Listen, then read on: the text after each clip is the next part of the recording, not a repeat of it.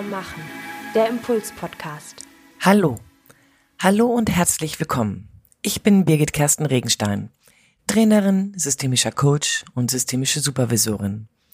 Seit vielen Jahren arbeite ich mit Führungskräften, mit Teams, die in die Sackgasse geraten sind und mit Menschen, die sich neu mit ihren Herausforderungen sortieren wollen und ihre Resilienz stärken möchten. Heute möchte ich Ihnen gerne von einer Bahnfahrt erzählen, die ich vor kurzem gemacht habe. Ich bin ja häufig als Coach unterwegs, als Trainerin ähm, zu unterschiedlichen Orten im Raum Deutschland und in einer dieser Bahnfahrten oder auf einer dieser Bahnfahrten hatte ich eine ganz besondere Begegnung. Den Zug habe ich mit Ach und Krach noch bekommen, war sehr froh, dass ich dann im Abteil meinen Platz gefunden hatte, sortierte mich noch und habe dabei dann, während ich mich so noch orientierte, umgeschaut ähm, im Abteil und dabei gesehen, dass schräg gegenüber von mir ein junger Mann saß. Ein junger Mann, dunkelhaarig, ähm, hat eine dunkle Haut gehabt und hat ähm, tatsächlich, ich glaube, arabisch sprechende Musik gehört. Sehr laut, deswegen konnte ich, kann ich das jetzt sagen, weil ich genau darüber so ein bisschen an ihm hängen geblieben bin, gedanklich als aber auch mit dem Blick. Das hatte mich erst etwas irritiert. Ähm, er hat immer mal wieder laut Sachen vorgespielt und vorgespult und wieder zurück, hat dann angefangen irgendwie so zu lachen und das war schon ein sehr auffälliges Verhalten. So langsam wurde ich dann etwas ähm, irritierter und habe da mal so gescannt, wie denn so der Raum drumherum ist. Er hatte ein großes ähm, Gepäckstück mit sich und naja, man, also Mann weiß ich nicht, aber ich habe mich dabei ertappt, dass es mich schon auch beschäftigte, was dieser Mann denn da wohl treibt. Ja, dann machte der Zug einen Halt. Es war kein ICE, sondern es war ein Regionalzug an dieser Stelle und musste halten. Und im Zuge des Haltprozesses oder des Aufstoppens vom Zug ist dem jungen Mann eine Wasserflasche hingefallen auf dem Boden. Eine große, die kullerte dann hin und her. Und die Reaktion des jungen Mannes, und das war ganz spannend, machte deutlich, dass dieser Mann nicht sehen kann. Er war blind oder ist blind. Er hat also erst gewartet, wohin kullert die Flasche, hat dann versucht zu sortieren und sich in die Richtung dieser Flasche bewegt. Ich war ein bisschen schneller als er, habe ihm die dann aufgehoben und hatte ihm die dann gegeben. Ähm, damit hat sich ganz viel in meiner Irritation gelöst. Wir sind dann bis zum End, bis zur Endstation gemeinsam gefahren, sind, haben dann nicht weiter miteinander gesprochen. Er hat ähm, sich ein, zwei Mal erkundigt, ähm, wie lange wir dann noch bis zur Endstation bräuchten und hat sich bei seinem etwas fehlerhaften Deutsch über sich selbst amüsiert, weil er ähm, eine Frage gestellt hat, die ich nicht ganz verstanden habe und er hatte sich dabei dann korrigieren müssen. Das hat er selbstironisch, wie er dann scheinbar war oder ist, ähm, seinem Freund erzählt am Telefon. Er hat da angerufen und ihm das erklärt. Mhm. Auch das eine ganz sympathische Reaktion fand ich, wie man mit Dingen, die er nicht richtig ausgesprochen hat, dann um, umging. An der Endstation angekommen war es so, dass der junge Mann eigentlich wohl von Zugpersonal abgeholt werden sollte, ähm, das aber nicht passiert ist oder aber der Mensch, der dafür verantwortlich war, etwas länger noch unterwegs war und noch nicht gleichzeitig zur Stelle war, wie wir angekommen sind. Das hat dazu geführt, dass ich diesen jungen Mann, diesem jungen Mann angeboten hatte, ihn ähm, nach oben in den ins Hauptbahnhofgebäude zu bringen, wo er sich dann was zu essen kaufen wollte.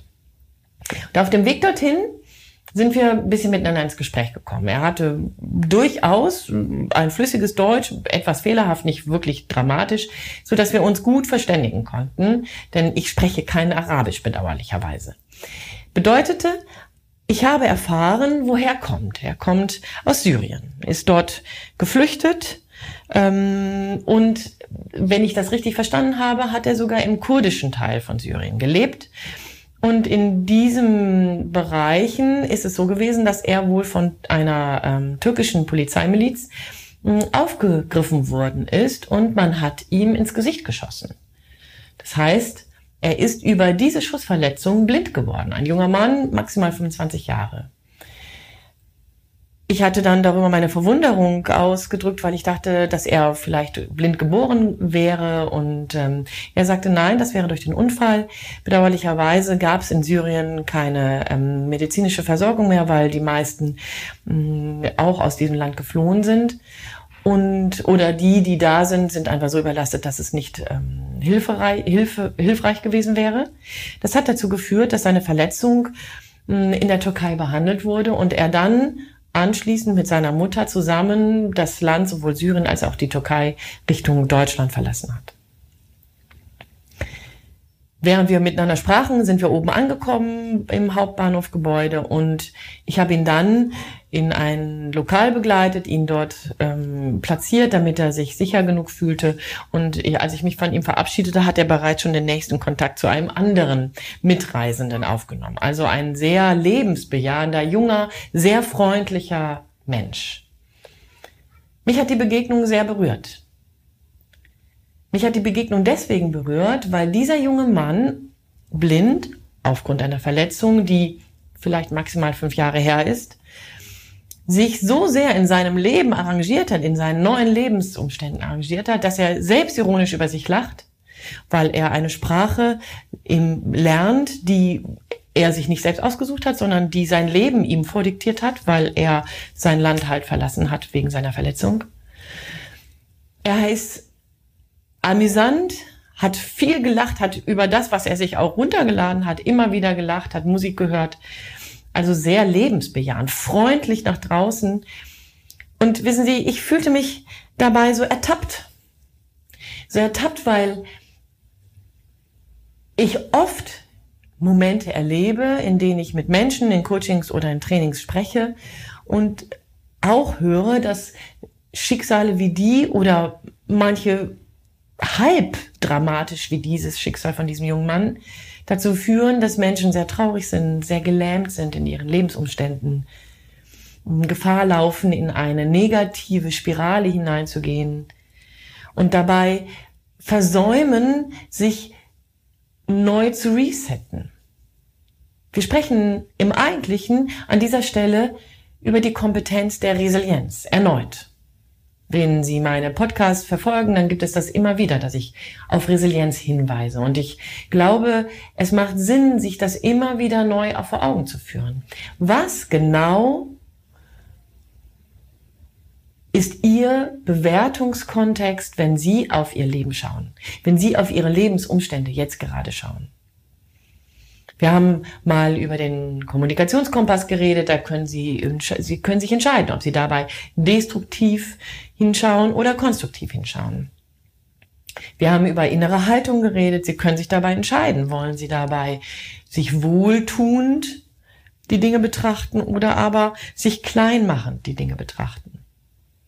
Ja, Sie haben recht, wenn Sie vielleicht denken sollten, meine Güte, Verletzungen, die kann man doch nicht schönreden. Und da bin ich total bei Ihnen, wenn Sie das denken sollten. Ich finde das auf jeden Fall. Verletzungen kann man nicht schönreden. Verletzungen, die nicht meine sind, darf ich nicht schönreden oder bagatellisieren. Aber ich kann mit Ihnen darüber nachdenken, was würde denn passieren, wenn ich meinen Fokus auf die Lebenseinschränkung von Verletzungen körperlicher oder seelischer Natur wegnehme und mich dem sich daraus entwickelnden Umständen neu stelle.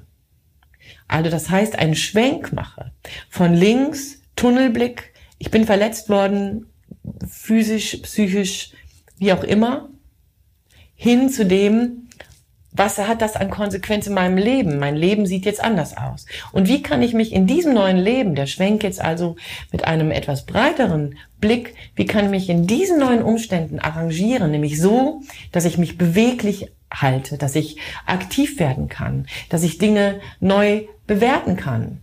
Der junge Mann hat hören gelernt. In dem Beispiel mit der Flasche haben Sie das vielleicht auch schon mitbekommen. Sein Hörsinnesorgan sein auditives Sinnesorgan ist viel stärker ausgebildet als früher. Und es bedeutet an dieser Stelle, er hat sich mit seinen neuen Lebensumständen so arrangiert, dass er jetzt andere Kompetenzen hochfährt. Und ich glaube, das ist eine total spannende Sache. Was hindert mich, was hindert Sie im Moment gerade daran, sich mit ihren jetzigen Lebensumständen, so begrenzt sie sind, zu stellen, sich auseinanderzusetzen und dabei zu schauen, welche Kompetenzen, die sie mit sich tragen, können sie denn jetzt hochfahren, um in diesen Umständen für sich agil zu werden, aktiv werden zu können, können sich zu bewegen. Das kann ganz unterschiedlich sein. Wie gesagt, bei dem jungen Mann war das dann der Hörsinn, der sich verstärkt hat. Vielleicht müssen Sie auch Sinne schärfen. Vielleicht den Reflexionssinn, vielleicht den Konfrontationssinn, vielleicht auch den Sinn für Humor, vielleicht die Selbstironie, vielleicht den Imperfektionssinn, vielleicht, keine Ahnung, keine Ahnung, welchen Sinn Sie hier schärfen, hochfahren, verstärken können, um sich in Ihren jetzigen begrenzten, mehr oder weniger begrenzten Lebensumständen zu verhalten. Mir macht dieser junge Mann Mut, mich nicht von den Begrenzungen aufhalten zu lassen, stoppen zu lassen, ähm, deprimieren zu lassen, sondern zu akzeptieren, dass es Grenzen gibt. Ich kann nicht alles werden, was ich will, aber ich kann werden, was ich bin, was in mir angelegt ist. Und ich glaube, das ist eine spannende Übung. Egal, wo Sie gerade unterwegs sind. Als Führungskraft, als Mitarbeiter, für sich persönlich, in Ihren familiären Situationen, ganz egal wie. Ich wünsche Ihnen viel Spaß beim Ausprobieren, beim Hingucken, beim Grenzen austarieren und beim neuen Sinne schärfen. So wie immer. Ganz liebe Grüße von Birgit Kersten Regenstein. Teamkompetenz. Einfach stärker machen.